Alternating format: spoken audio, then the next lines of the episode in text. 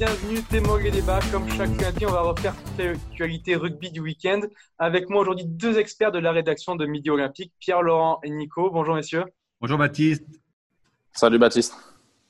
Alors on va tout de suite parler ben, du 15 de France, c'est quand même l'actualité du week-end. L'enseignement du week-end, c'est que la France a un grand réservoir de joueurs. Est-ce qu'il faut se, se féliciter de cette rencontre et de ce large score, Pierre-Laurent, peut-être pour commencer? Il faut se féliciter du score, même d'une certaine manière de la physionomie, parce que euh, le 15 de France n'a jamais été en danger, n'a jamais paniqué, malgré un premier essai italien. Euh, après, est-ce qu'on a un grand réservoir ou un simple réservoir? C'est déjà pas mal d'avoir un simple réservoir. On se rend compte que certaines doublures bah, frappent à la porte du niveau international.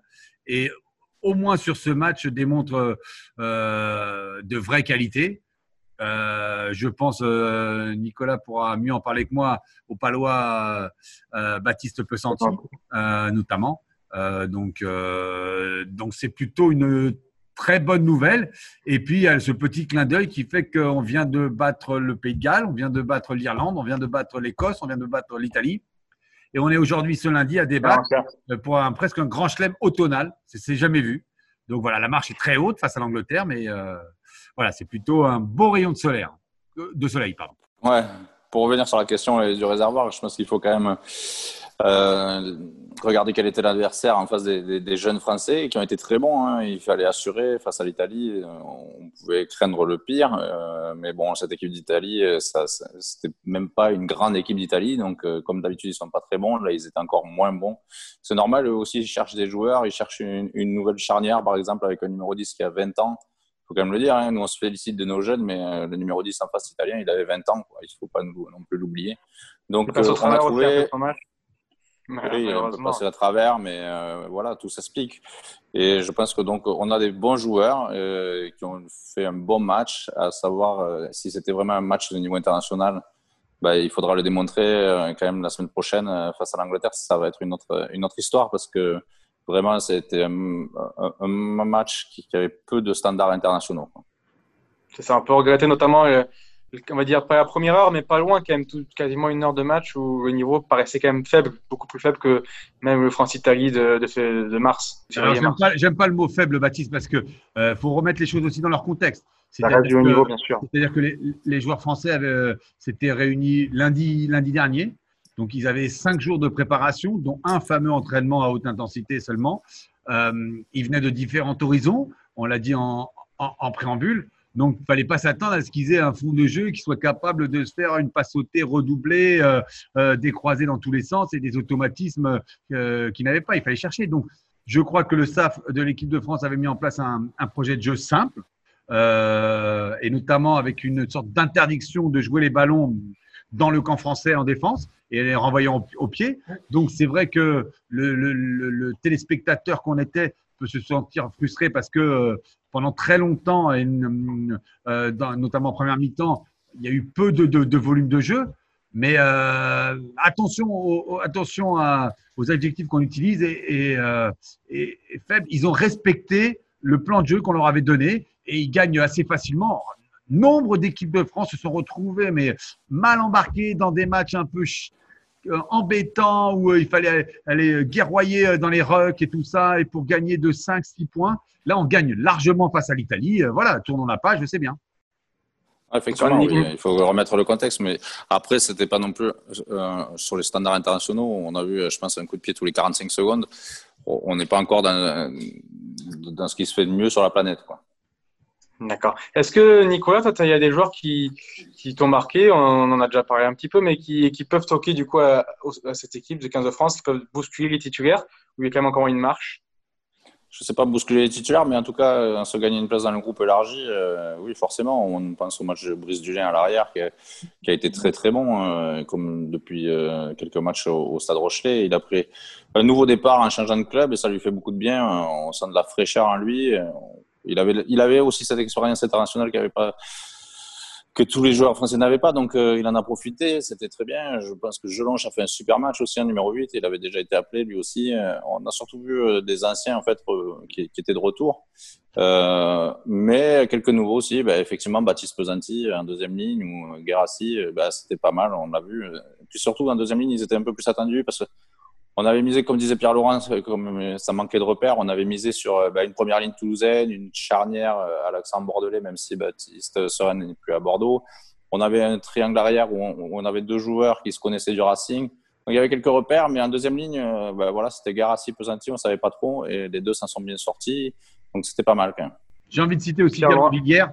Oui, j'ai envie de citer Gabin Villière parce que il a peu touché de ballon, mais sur son essai, on a vu toutes ses qualités de, joueur de rugby à 7, c'est-à-dire euh, capable de franchir le premier rideau et de terminer juste après. Ce qu'on demande énormément dans les, tournois de, rugby à 7, où en général, quand tu as franchi le premier rideau, tu peux aller, aller euh, assez rapidement, même si parfois il y a des longues courses, derrière la ligne. Euh, là, il a su, une fois qu'il avait franchi ce premier rideau, notamment grâce à une bonne passe de Baptiste Serin, finir, le coup et aller marquer on peut avoir une petite déception, c'est pour euh, Jean-Pascal Barak, le pauvre, parce qu'il il est arrivé en sélection après un parcours atypique.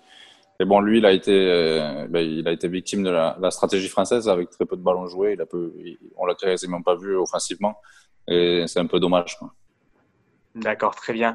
On conclut du coup cette première partie. On passe à la deuxième. On reste sur le 15 de France. On va se projeter sur l'avenir. La question qui fâche, ce sera l'Angleterre ce week-end, un autre morceau forcément ce groupe de 15, ce groupe français, là, selon vous, est-ce qu'il y a les, moyens pour tenir tête à, l'Angleterre, Pierre Laurent? Alors, euh, c'est une question qui vaut cher parce que oui, euh, ça va être maintenant la vraie interrogation de toute la semaine et du match, euh, et du match de ce dimanche. Euh, surtout qu'on va perdre, on va perdre quelqu'un qui avait de l'expérience, Baptiste Serin, qui avait su a priori rassurer ses jeunes partenaires, et euh, que ce soit Baptiste Couillou, le, le grand favori, ou, ou, ou le Clermontois Bézi, ils n'ont pas une très grande expérience euh, internationale. Alors euh, Baptiste Couillou, on l'attend énormément à ce niveau international. On a l'impression qu'il est euh, juste, juste, juste derrière Dupont en termes de potentiel, même s'ils n'ont pas tout à fait le même profil. Donc, euh, euh, ça va être, euh, voilà, c'est une belle interrogation. j'ai envie d'y croire, même si la marche paraît très haute. Je pense qu'il faut se mettre dans la configuration d'un supporter et qu'on va jouer une finale, quoi. donc, dans une finale, tout est possible. mais effectivement, on part pas du tout à l'étiquette de favori, quoi. Mais bon, on est encore moins favori que l'équipe de France de foot en 98 face au Brésil. On, part de très très loin face à cette Angleterre-là. D'accord. on rappelle quand même que. Euh, on joue la Coupe Mickey et pas la Coupe du Monde, là, pour le coup. C'est sûr. On rappelle que la dernière défaite de l'Angleterre, c'était contre la France au tour à destination euh, en début d'année. Euh, tu en parlais un petit peu, Pierre-Laurent. Déjà, il y, a, certains postes où il va y avoir des changements, notamment le poste de neuf. Quelles sont, quelles sont les tendances? Bézi, Couillou Bézi a souvent été barré par Antoine Dupont parce qu'il a un peu le même profil. Qu'est-ce que, qu'est-ce que devrait privilégier Fabien Galtier ce week-end? Je ne sais pas, je me garderais bien de lui donner des conseils, mais ce qui ressort, ce qui ressort sur les infos que, que la rédaction de Midi Olympique a pu glaner ici ou là, il semble que Baptiste Couillou soit, soit le futur euh, titulaire euh, du poste. Euh, et il y a une sorte de logique. Si on regarde bien quand même les compositions de Fabien Galtier, et il avait déjà cette logique, que ce soit à Montpellier ou à, ou à, ou à Toulon, c'est pas quelqu'un adepte du turnover. Donc, il, il aime travailler dans la continuité et euh, il bouscule pas ses équipes. Donc, euh, c'était assez facile quand il était entraîneur de Toulon de deviner quelle équipe jouerait le, week-end d'après. Euh, donc là, à partir du moment où Baptiste était, Couillou était le, numéro 2 derrière, euh, derrière Serein, on peut penser naturellement que ça va être euh, Serein en partie parce qu'il avait, il a entre guillemets consommé ses trois feuilles de match. On peut penser que Couillou sera, sera, sera le titulaire. La vraie, interrogation, va être le, remplacement de Teddy Thomas, qui lui aussi euh, euh, a quitté le groupe pour, euh, pour cause de, de, quotas remplis. Et à savoir, là maintenant, il y a plus de choix. Est-ce qu'on fait confiance à un, Mathis Lebel qui frappe à la porte et qui semble avoir le niveau international ou quasiment, ou on, met un peu d'expérience dans, dans ce groupe avec le Clermontois Raka qui, qui a déjà prouvé qu'il avait, euh, qu'il pouvait amener certaines assurances euh, au plus haut niveau. C'est effectivement une grosse interrogation, hein, parce que euh, je pense que, comme dit Pierre Laurent, on s'est déjà plaint, Fabien Galtier l'a répété, qu'ils avaient eu qu'un seul séance, qu'un seul entraînement collectif la semaine dernière pour préparer l'Italie. Il va pas tout chambouler là avec seulement deux semaines de travail. Quoi. Il va profiter de cette deuxième semaine pour retrouver un peu plus de cohésion. Raka, il part aussi avec un petit avantage peut-être parce que Fabien Galtier le connaît de la Coupe du Monde. Et puis, il était venu s'entraîner avec l'équipe de France là, pendant, pendant l'automne. Il a fait quelques semaines euh, sans être officiellement dans le groupe. Et donc, euh, ben, peut-être que ça va compter. D'accord, très bien. Euh, on va parler un petit peu maintenant de, de, top 14. On va passer à, à vos coups de cœur et vos coups de gueule. Qui c'est Noël. Ce sera deux coups de cœur aujourd'hui parce qu'on approche de Noël, c'est les fêtes. On commence à faire des cadeaux. Deux coups de cœur. Nicolas, tu commences avec le tien. Je vais commencer avec euh, ben, un joueur, euh, c'est Donovan Taofifenua, le lié du, Racing, qui avec une, une grande journée, je pense, hier, il s'en souviendra, lui, de ce dimanche. Euh, non pas parce que les Bayonnais avaient du retard euh, pour arriver à la Paris Defense Arena, mais parce qu'il a été convoqué par Fabien Galtier pour intégrer justement le groupe France et préparer cette finale face à l'Angleterre. Et le soir, il s'est offert un, triplé face à Bayonne. Alors, il a bénéficié, j'allais dire, de la supériorité de son équipe face à des Basques qui, ont eu du mal à descendre de leur avion. Euh, mais il a quand même marqué trois essais, ça lui était jamais arrivé. Euh, bon, il est tout jeune, hein, il, avait joué qu'un match euh, l'année dernière avec Clermont, cinq petites minutes avant de rejoindre le Racing. Et là, eh ben, voilà, hier soir, grâce à ce triplé, une interception notamment en début de match, alors que bon, c'était pas encore tout à fait fait le score, puis ça lui permet d'être ce soir, ce matin, aujourd'hui, co-meilleur euh, marqueur du top 14. Donc euh, voilà, avec 6 essais, c'est pas rien. Ça, puis en plus de ça, il est appris dans le groupe France, du coup, dans ce groupe élargi, après ce, ce triplé. Un joueur qui, comme tu disais, était à Clermont l'année dernière, qui a été un peu victime de la concurrence avec Cheikh Tiberghien, et depuis qu'il est parti au Racing, se, se révèle complètement. Pierre-Laurent, le deuxième coup de cœur, c'est exceptionnel aujourd'hui. C'est deux coups de cœur pour le prix d'un. À qui tu penses? Oui, comme tu dis, c'est bientôt les fêtes, c'est pour ça. Et puis on a envie un peu de sourire. On a l'actualité était suffisamment chargée pour pour essayer d'avoir envie de, de s'aérer euh, la, tête. Et, euh, et puis, c'est ce joli parcours euh, des Vanté en Pro D2. Moi, je vais parler un peu de Pro D2, voilà, qui se retrouve leader au classement de, de, la deuxième division et puis qui, qui viennent de réussir une grosse, grosse prestation en allant gagner à Oyonnax, qui était invaincu. on le sait, même en top 14, aller gagner dans l'un, c'est très dur. Euh, donc, euh, Oyonnax, c'est un des, gros favoris de cette Pro D2. Et puis, ben, les, Bretons vont, bientôt euh, porter le costume de favori parce que rien ne semble leur faire peur. Euh, ils sont très bons à domicile à la Rabine. Et, puis, ils savent voyager. Et, puis là, pour le coup, ils avaient un grand écart à faire hein, parce que Van, Van il y a de la route. Mais plus sérieusement, c'est l'équipe qui produit du jeu, qui, euh, qui, qui, qui, maîtrise euh, son rugby, qui, qui, qui tente pas des choses euh, trop ambitieuses. C'est vrai qu'elle va pas faire une relance de, depuis son envie, mais, mais, mais ce qu'ils font, ils le font plutôt bien. Et pour les observer depuis l'écran de télé, pour cause de, de, de, de pandémie, hein, mais on a envie de les voir et, et puis ils jouent sans leur, sans leur public parce que c'est magnifique d'aller jouer à Vannes et d'être soutenu par le public breton. J'ai eu cette chance quand en général. Et euh, j'avoue que c'est un endroit que j'apprécie particulièrement. Et voilà, j'ai envie de retirer mon coup de chapeau plutôt qu'un coup de cœur. C'est un coup de chapeau parce qu'ils ils font un sacré parcours. Et surtout une force de caractère qu'il faut souligner, là, parce qu'ils avaient quand même perdu la semaine d'avant face à Perpignan. On pouvait se demander dans quels états d'esprit ils étaient à domicile. Et bon, force de caractère exceptionnelle, ils vont gagner euh, à Oyonnax la semaine suivante contre une équipe qui avait jamais perdu. C'est exceptionnel. C'est ça.